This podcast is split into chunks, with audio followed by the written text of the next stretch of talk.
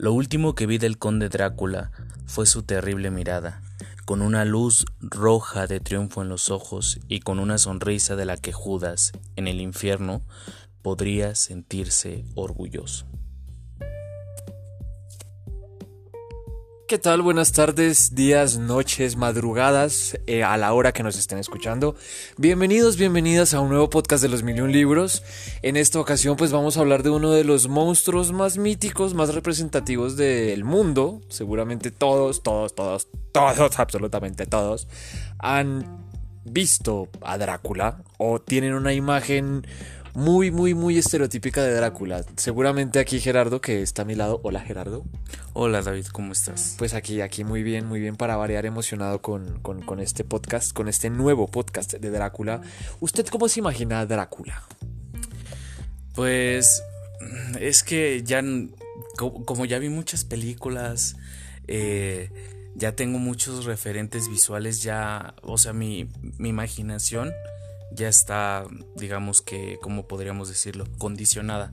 Igual todos los Halloweens vemos un montón de Dráculas, entonces creo que a partir de estos referentes visuales ya es muy difícil que yo pueda imaginarme mi propio Drácula, aunque pues no sé, me imagino que si hago un esfuerzo mucho mayor, eh, o me pongo a diseñar mi propio Drácula puede resultar algo interesante, pero así es ciencia cierta, pues una, tengo una mirada muy pop de él, así como incluso cuando leí el libro, eh, ya tenía el referente de toda la vida. Se le imagina con smoking, con capita y con colmillos. Sí, y sí, blanco y Ah, sí, sí, paliducho porque pues no, no va a estar, no va a estar eh, bronceado el señor.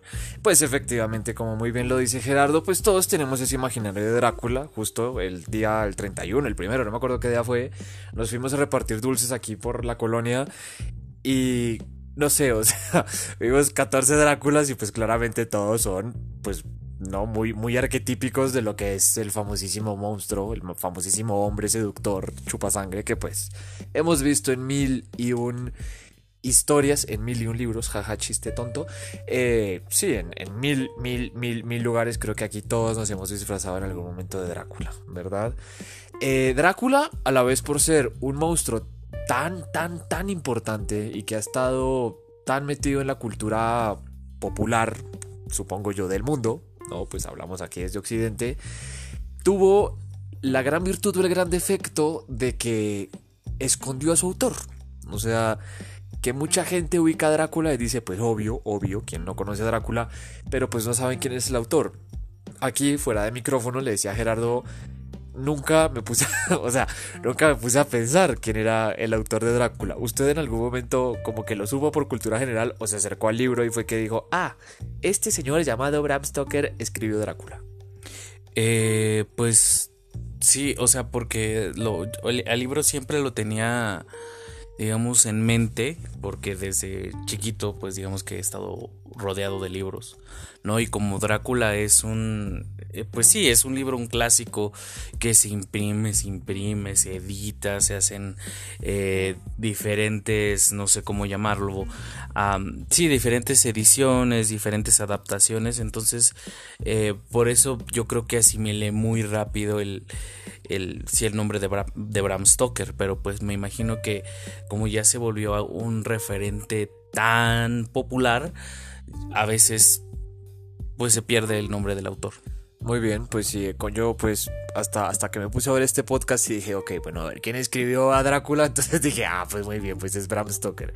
Bram Stoker, como cualquier autor, pues tuvo que tener ciertas referencias, ciertas influencias y ciertas formas de ver la vida. No es algo lógico, Drácula no llegó de la nada y también es importante que sepan que Drácula no es el primer vampiro de la historia de la humanidad. Es decir, lo vampiresco ha existido a lo largo de la historia de la humanidad desde la antigüedad, en el folclore de algunos países, por lo general europeos, pues Stoker era, era irlandés y bueno, ya sabemos, Drácula se sitúa en lo que hoy día es Rumania, que ya bueno, Gerardo nos va a echar esta historia un poco más detallada.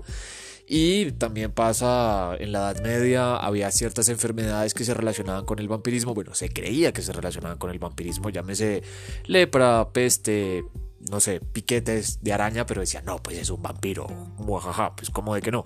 Entonces hay muchísimas referencias, pero pues Stoker tomó ciertas características, le quitó algunas, le sumó otras y creó pues lo que, lo que es Drácula en este momento de nuestras vidas. Es un perfil, como ya lo saben, pues para no detallarlo porque todos lo han visto, un señor pálido, seductor, con una capa y pues que en algunos casos se puede transformar de murciélago.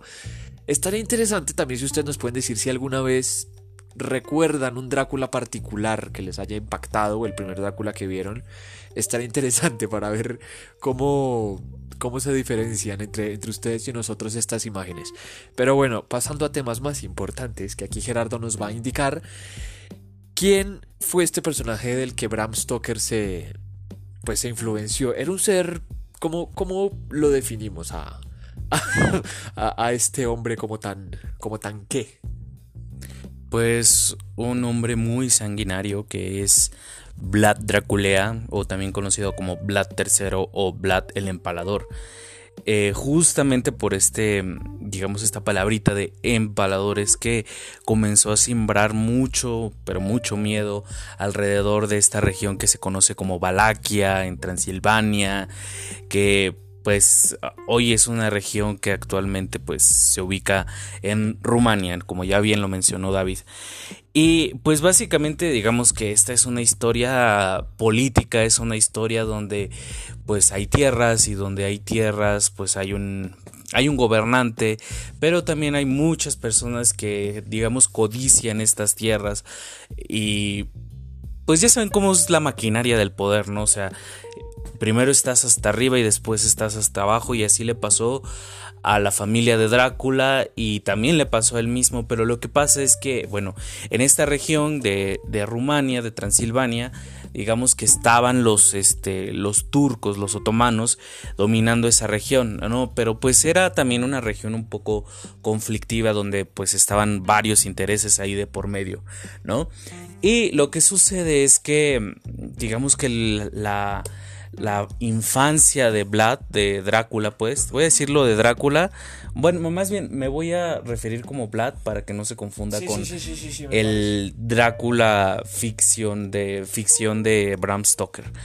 Entonces, eh, lo que pasa con Vlad es que tiene una infancia un poco, digamos, triste porque él básicamente se convirtió en un prisionero porque su papá lo entregó a los otomanos en una especie de no como tributo, pero sí como decirme, te entrego a mis hijos para que veas que soy leal contigo eh, y pues me dejes gobernar a gusto, ¿no? Pero resulta pues que ahí, como les digo, no hay intereses de por medio, es una zona muy caliente, todos eh, codician esa zona, entonces pues el papá de Drácula lo asesinan, y lo asesinan pues obviamente como en todas las tragedias shakespearianas que yo le decía a David, creo que antiero ayer, que yo no sé cómo, ah, bueno, pues seguramente porque no había noticia de ello, pero si Shakespeare hubiera, eh, se hubiera enterado de esta historia, le hubiera hecho una tragedia y hubiera, se hubiera anticipado a Drácula, porque me recuerda mucho los conflictos de, de Ricardo III, de Macbeth, entonces es ahí, básicamente es como la historia a veces no cambia, nada más se posiciona en otros lugares para hacer otra vez la misma vuelta. Eh, y bueno, total que ah, pues al papá de Vlad lo que hacen es pues traicionarlo, lo matan, también matan a unos hermanos, entonces ahí hay como unas peleas muy interesantes. Y pues Vlad a partir de ese momento pues dice, se decide vengar, ¿no? Y a través digamos que de su exilio, él se enfoca en estudiar, en crear como todo un artificio militar político para el cual comenzar a atacar y vengarse. Y lo que pasa es que, digamos que una de sus venganzas o un acto, podríamos llamarlo simbólico, es que a sus enemigos los empalaba. Y ustedes se preguntarán, ¿y cuál es esa cosa de empalar? Pues básicamente es que a una persona la atraviesan con su cuerpo por un palo, así de secas, ¿no? Eh, como una salchicha cuando vas a hacer este una banderilla. ¿Qué, gráfico de tu parte. Ya yo no voy a comer banderillas. Bueno, básicamente es ese un empalamiento, pero imagínense que la salchicha, pues no es salchicha, sino es una persona. y este. Pinche David. Y bueno, total que. Eh, ese acto no nada más se quedaba así, o sea, de que, ay, los empalamos y ya el que sigue, no, sino lo que pasa es que alrededor del castillo de, de Vlad eh, ponían estos, estas personas empaladas como una muestra o un símbolo de poder, de decirle a la gente que se acerque, mm, ojo, cuidadito porque vean lo que les va a pasar. Vas a terminar como banderilla de zona rosa a las 3 de la mañana. pues sí, puedes terminar como una, como una banderilla. Entonces, pues a través, digamos, de este acto de empalamiento, pues Vlad comenzó a imponer y a crear un emporio, eh, emporio perdón, muy sanguinario. Y lo que sucede es que, bueno, por ejemplo, con todas estas personas que derrotaba, a los más chicos los ponía, digamos, a ampliar su castillo, a... Mm, pues sí, a, construirlo básicamente. Entonces, pues sí, es una historia donde Vlad comienza a vengarse, eh, usaba muchas torturas, muchos métodos de tortura y pues sí, entonces por eso se ganó un poco, digamos, esa reputación de sanguinario. Y lo chistoso del asunto es que muchísimo antes de que Bram Stoker sacara esta famosa novela, al personaje de Vlad Dracula pues era considerado eh, básicamente un héroe de Rumania pero pues obviamente la novela le dio otro, otro punto de vista y pues ya la gente piensa otras cosas. Algo también muy interesante que es que Vlad, eh, más bien, perdón, Dracul, eh, o bueno, Draculea pues viene de la asociación de eh, Dracul, ¿no? O sea, como una, digamos, un nombre caballeresco que se le dio a la familia de Vlad y que tiene que ver con los dragones, o sea, hay más o menos las alas, ¿no? Y esas cosas simbólicas, pero a la vez también no recuerdo que otro pueblo el nombre de Dracul lo asociaba con el diablo, ¿no? Entonces pues ahí hay cosas muy interesantes de dónde sacar. Y bueno, básicamente es ese señor, este Vlad Draculea, que fue la inspiración para crear este monstruo de Bram Stoker. Muy bien, muy bien, muy, muy, muchas gracias por la explicación monográfica, ya me dieron ganas de ir a Rumania. Hay unos castillos impresionantes en Rumania, ¿eh? O sea, se ven y fíjese que es barato. ¿Ah, sí? O eso dicen, pues. Pues así está la cosa, muchachos y muchachas y chicos y chicas. Esa es la inspiración de Bram Stoker para hacer Drácula, pero pues ustedes se preguntarán, bueno, sí, muy bonito el asunto, pero pues ¿quién fue Bram Stoker? ¿No? O sea, ¿quién fue esta persona que nos dejó este legado tan impresionante de Drácula? Bram Stoker a ciencia cierta no fue una persona muy interesante, o sea, que no les voy a decir mentiras. No fue una persona que haya tenido una vida mucho de aventura, de peligro, acción y emoción. Pues no, pero pues sí es una persona que en un comienzo él nace exactamente el 8 de noviembre de 1847, es decir, en plena época victoriana. Nace en Clonfoyt, que es como un condado cercano a Dublín, es decir, a la capital de Irlanda, y muere en Londres el 20 de abril de 1912. Eh, siempre fue una persona muy aplicada tanto en la escuela como en las cuestiones deportivas, digamos, fue un alumno bastante ejemplar. Estudió en el Trinity College, entre otras cosas. Si un día van a Irlanda y tienen la suerte, ahí nos toman una fotito. Y eh, pues es la universidad que a día de hoy sigue siendo como la UNAM o como una de las principales universidades del país. Entre otras cosas, también Gerardo me decía que ¿quién había estudiado y Wild y quién más? Eh, que yo sepa nada más. Bueno, Wild y seguramente mucha gente importante. Pero bueno, ya con Wild, o sea, imagínense decir, yo salí de la escuela de Wild. Pues sí, un gran honor. Aparte, por si no lo saben, yo amo a Oscar Wilde con toda mi vida. Y pues también su vida estuvo muy ligada con Bram Stoker. O sea, eran amigos y creo que este Bram Stoker le bajó una novia a, a Wild. Sí, sí, le bajó una novia. Ya después supimos lo que le pasó al, al otro que no le gustaban. Pero efectivamente, o sea, sí eran muy buenos amigos. O sea, también Stoker en ese entonces era muy amigo de Wilde y de otros escritores, digamos, como de menor talla, que no pudieron trascender a la historia como lo fue Wilde. Porque pues el man siempre tenía muchos libros a la mano, era una persona que tenía mucho dinero a la mano, siempre estuvo en todos los círculos culturales, académicos, filosóficos, etc, etc, etc, de lo que era pues Dublín. Tengan en cuenta de que si hoy en día es difícil entrar a estas cuestiones académicas, en ese entonces pues se necesitaban Dios mío, medio país y hasta el mono deja de pantrada esa vaina. Entonces, pues Stoker le va, le va bastante bien, fue un alumno muy ejemplar, pero pues no tuvo una vivencia extraordinaria, como les digo. Él después se va a Londres, empieza a administrar un teatro, no, no muy importante, pero gracias a él es que la cosa se va para arriba porque también era muy bueno para las matemáticas, cosa que pues aquí ni Gerardo ni yo lo somos, pero le iba muy bien, entonces pues la nómina de la empresa empezó a crecer, a crecer, a crecer, y en sus tiempos libres pues obviamente si uno administra un teatro, pues claramente uno dice, ah, pues sí, pues como de que no, pues yo también voy a, pues, pues voy a ir a ver al teatro. Entonces, este señor, eh, en una obra justamente de Shakespeare, y adivine, adivine cuál. Hamlet. Ah, maldito. Me spoileó, pues sí, efectivamente, de Hamlet.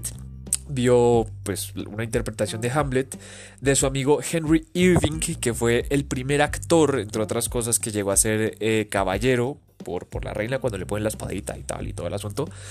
Eh, y pues lo vio, lo vio actuar, que además Irving también era como medio socio dueño del teatro y dijo, no mamar, no mamar, no mamar, ¿qué es esto? ¿Qué es esto tan increíble? ¿Qué es esto tan impresionante? Le sorprendió mucho en Hamlet todos estos dilemas, la lucha entre el bien y el mal y todas estas cuestiones dramáticas. O sea, Stoker, y como bien lo dijo Gerardo, sí tenía una influencia de Shakespeare y sí tenían una cierta familiaridad. El teatro y la literatura victoriana pues ciertamente estaban ligadas y estaban muy presentadas por personajes pues a veces muy eclécticos. ¿no? O sea, como lo vimos con Dickens y como lo vimos con Wilde, también ahí está la invitación para que nos escuchen en ese podcast pasado. Eh, se podía ver de una forma muy interesante el desarrollo y pues sí, la actitud de los personajes frente a las historias. El asunto es que ahí este señor no se quedó. ¿Sí? Él buscó, fue muy erudito, se puso a buscar miles y miles y miles de archivos sobre Rumania, o bueno, sobre lo que es Valaquia, y entre otras cosas, pues buscó a varios eruditos, a varios orientalistas, eh, no voy a decir nombres porque no lo sé pronunciar, pero digamos, él ya como que le sabía todo el asunto. O sea, sí estudió la situación. Finalmente sale eh, Drácula, sale a librerías, sale un 26 de mayo de 1896 y digamos no le va tan bien. O sea, la, la verdad sea dicha, no le fue tan bien. La cosa se puso un poco difícil. Después saca una edición en bolsillo que sí le redituó algún dinero. No fue un... ¿Cómo decirlo? No fue un autor como tan incomprendido. Pero pues uno decía, ah bueno, una novelita regular no me llama del otro mundo. ¿Usted qué cree que le dijo la crítica a este pobre señor sobre Drácula?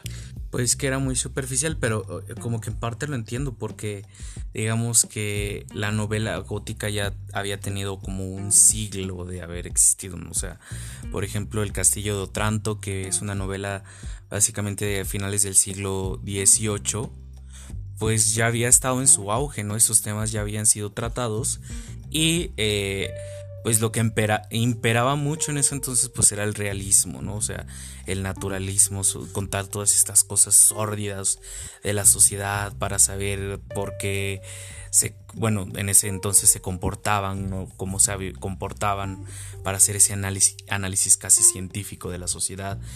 Y pues obviamente pues esos temas no eran digamos los populares, ¿no? O se consideraba como una literatura y medio... Eh, eh, pero justo, no sé, tanto Drácula como otras novelas que, bueno, ya fuimos tocando en el ciclo gótico, pues nos dan cuenta de que todo el tiempo este tipo de género se está renovando y proponiendo ciertas temáticas y arquetipos. Exacto, exactamente. Entonces, como ya estaba en el ocaso el gótico, Tom dijo, ah, pues sí, pues está muy bonito, papá, papá. Y los mismos críticos dijeron, miren, hay dos formas de hacer literatura gótica. La forma correcta, o sea, la forma como arquetípica y demás, o la forma de sangre y truenos y shalala, shalala. Y la segunda, perdón, y Drácula es la segunda. Entonces, eso generó un problema como muy de, ah, sí, pues novelita de masa, ¿no? Por otra parte, eh, la mamá de Stoker, que también era una mujer muy, muy, muy culta y tenía pues también medios para hacerlo y para publicar, dijo, mira, no es porque seas mi hijo, pero la verdad, la verdad, la verdad, a mí me fascinó y yo creo que es una cosa casi tan impresionante como Frankenstein de Chile. Y a mí se me hace que es una cosa tan impresionante que yo creo que en algún momento, en algún momento esta cosa va a dispararse.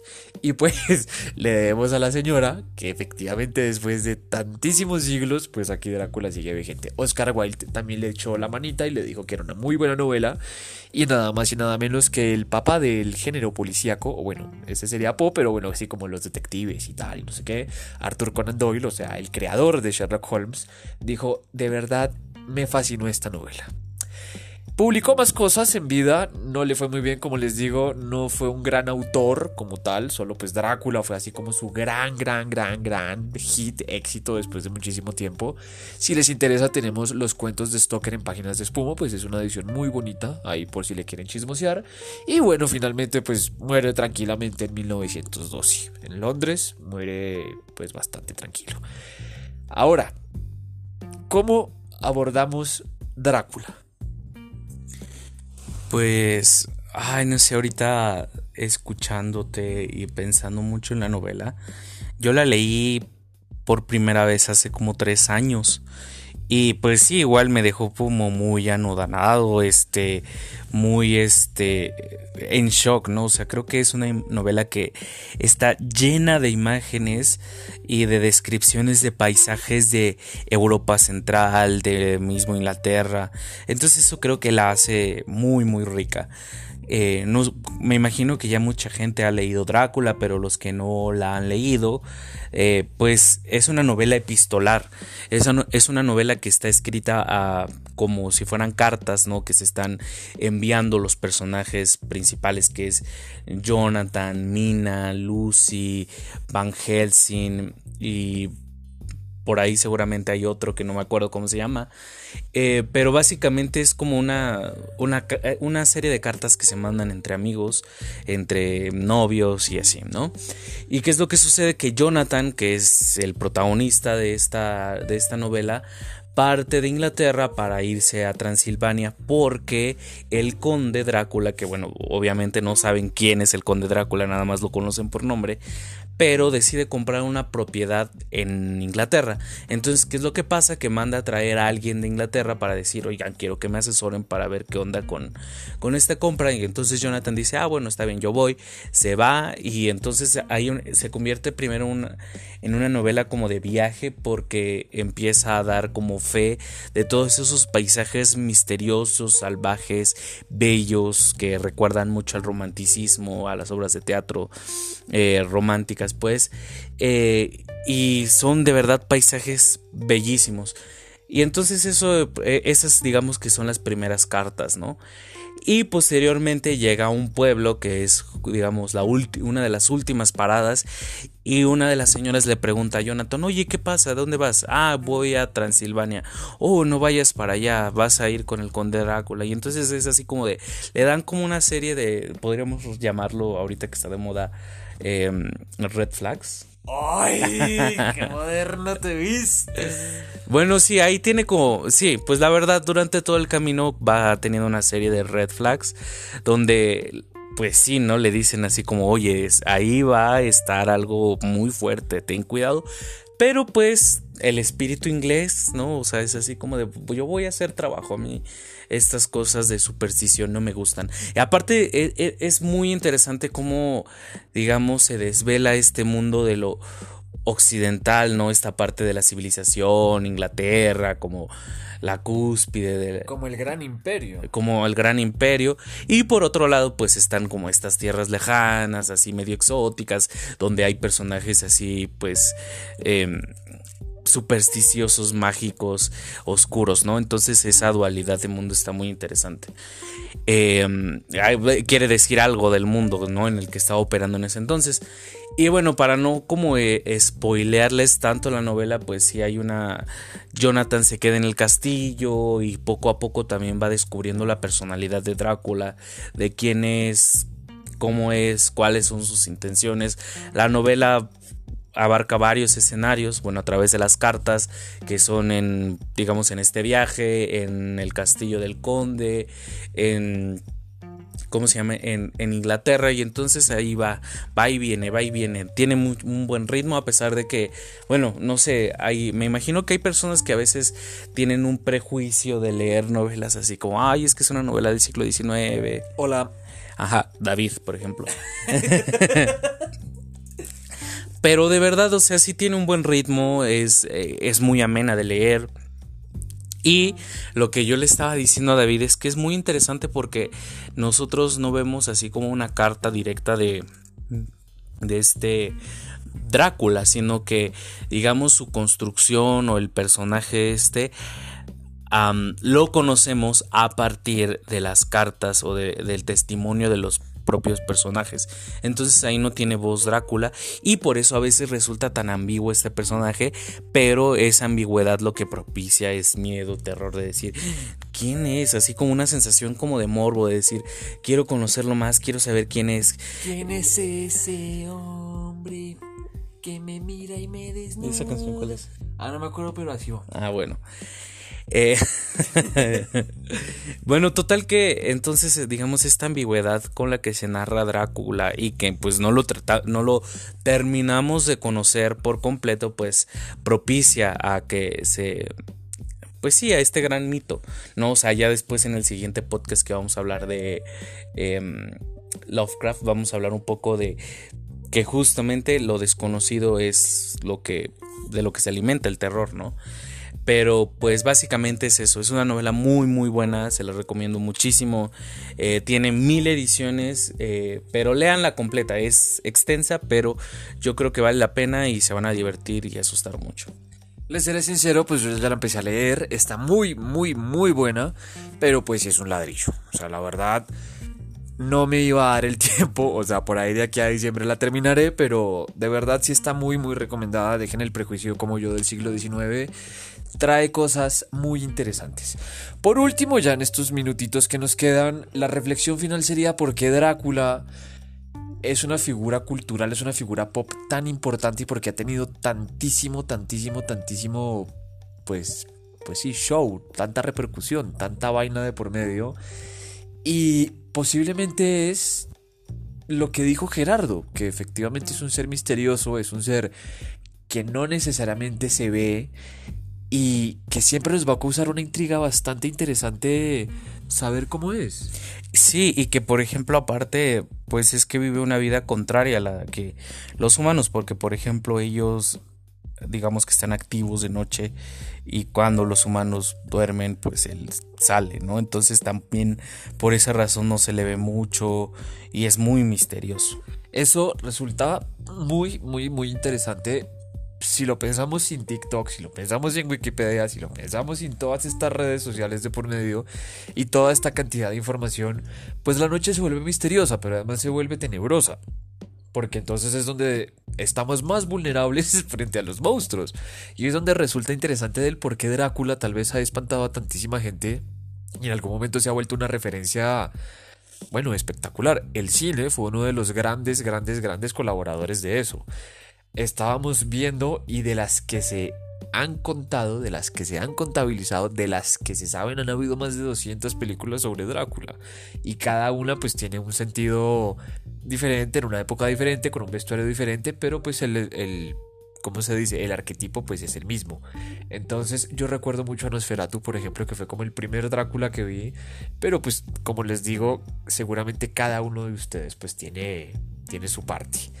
También resulta interesante que sea tan seductor, contrario a otros monstruos, contrario a, qué sé yo, el hombre lobo, contrario a Frankenstein, contrario a la momia, qué sé yo, eh, Drácula sí resulta ser, no sé si decir un hombre, pero pues sí resulta ser un, tipo muy interesante, un tipo muy culto. Un caballero. Un caballero, justo. O sea, creo que, ¿qué otro monstruo trae la clase de ese señor? ¿Cómo? ¿Qué otro monstruo trae la clase de ese señor? Así, Smoking, Capita, que hable como Duffenschmitz. Nadie, o sea, eso, eso es lo interesante. Ah, bueno, por ejemplo, ahorita que mencionas eso me recuerdo mucho que también una de las inspiraciones de, para, bueno, para crear Drácula era el personaje de, de Dorian Gray, del retrato de Dorian Gray de Oscar Wilde. Pero lo que sucede, así como chismecito, es que la novela de Oscar Wilde del retrato de Dorian Gray desató mucha polémica, sobre todo por, digamos, ese contenido inmoral para la época victoriana. Entonces, pues, no le fue bien. O sea, creo que a ningún escritor, a ningún buen escritor, bueno, yo creo que sí, pero a muchos que escribieron una gran obra. Escribían obscenidades, dice Gerardo. no les iba bien, pero pues ya después comenzaron a revalorar estas obras. Bueno, total que el punto es que iba a tener así como unas mezclas de, de Dorian Gray, pero entonces también se atravesó el proceso de Oscar Wilde acusado por eh, sodomita y entonces eso iba a provocar que la novela pues también tuviera como una cierta pues sí como un veto. un veto no entonces por eso em, y bueno si ustedes vieran a, a Dorian Gray es un tipo guapísimo no que todo el tiempo está como con esta sensación de hedonismo de la belleza ah me encanta pero eh, pues decidió cambiarlo, ¿no? O sea, como que remendó ciertas cosas y pues ya se quedó un personaje elegante, yo diría que es un personaje elegante. Pues bueno, sí, en efecto. Mientras Gerardo se limpia la baba de pensar en Dorian Gray, este, este, pues sí, también, y creo que lo último que diremos aquí, que ya el tiempo se nos fue, también piensen que el cuello como zona en el cuerpo también es muy erógena y también es muy sensual. Bram Stoker también entendió eso y como bien lo dice Gerardo, bueno, Bram Stoker y el cine lo entendieron y como dice Gerardo, pues la moral victoriana era una cuestión completamente pues pues difícil, o sea, en ese momento todo era la imagen, todo era cuidarse del estatus social, no dejarse ver más de la cuenta por otra persona y que en las clases altas pues eran muy escandalizables, pues recuerden cómo son los ingleses de la realeza. Ahí un millón de códigos morales, un millón de códigos de etiqueta, un millón de códigos de por medio y siendo ese imperio tan vasto y que seguimos, o bueno, el mundo sigue teniendo esa, esa herencia victoriana, sí resulta bastante interesante y resulta bastante, ¿cómo decirlo?, disruptor tal vez. Sí, pues que atenta ante, ante los valores que ya están establecidos, ¿no? Entonces por eso son novelas peligrosas, porque incitan a portarse mal. Ay, Dios mío. Entonces, pues esa es la invitación a todos y a todas ustedes a que lean Drácula, a que lean Abraham Stoker, sus cuentos seguramente son bastante interesantes y fuera de chiste, pues sí, o sea, que recordemos los clásicos y que entendamos por qué siguen siendo tan importantes a día de hoy. Piensen que han pasado poco más de dos siglos desde que se publicó y a mucha gente le sigue gustando Drácula, dejando de lado, como les digo, voy a salir aquí demandado, pero pues con todas estas redes sociales sigue teniendo su encanto y sigue teniendo una efectividad narrativa bastante, bastante interesante. Así que por último los invitamos a que nos sigan en nuestras redes sociales. Eh, en particular, si pueden, en Instagram, si no, pues en Facebook, si no, pues en Twitter. Estamos como arroba los mil libros MX, arroba los mil libros MX. Recuerden que todo el apoyo que ustedes nos dan, un like, que nos escuchen, que nos comenten, también que nos compren, porque pues esa es nuestra gasolina para seguir aquí. que entren al club de lectura. O que entren al club de lectura, que vamos a leer a Amparo Dávila en el mes de noviembre. Entonces, pues absolutamente todo, todo, todo, así no crean, para nosotros es importante porque nos motiva a seguir. Cualquier comentario o buen gesto que ustedes nos hagan, pues realmente nos sirve y nos encanta poder escucharlos. A ustedes muchísimas gracias por tenernos aquí 33 minutos, ya casi 34 de su vida. Casi siempre duran esto, no sé, como que ya tenemos la medida, ya tenemos la medida encarnada de nuestros cuerpos. Exacto, ya decimos, ya, ya, se, ya se van a dormir, entonces pues ya hasta mañana. Así que bueno, a todos muchísimas gracias. Recuerden escuchar el podcast, este, los que le siguen, los de atrás tienen cosas muy interesantes. Vamos a seguir con más cosas góticas, ya estamos llegando al siglo XX y bueno, nos quedan unos poquitos y ya veremos qué podemos hacer. Esto fue Drácula en los mil libros.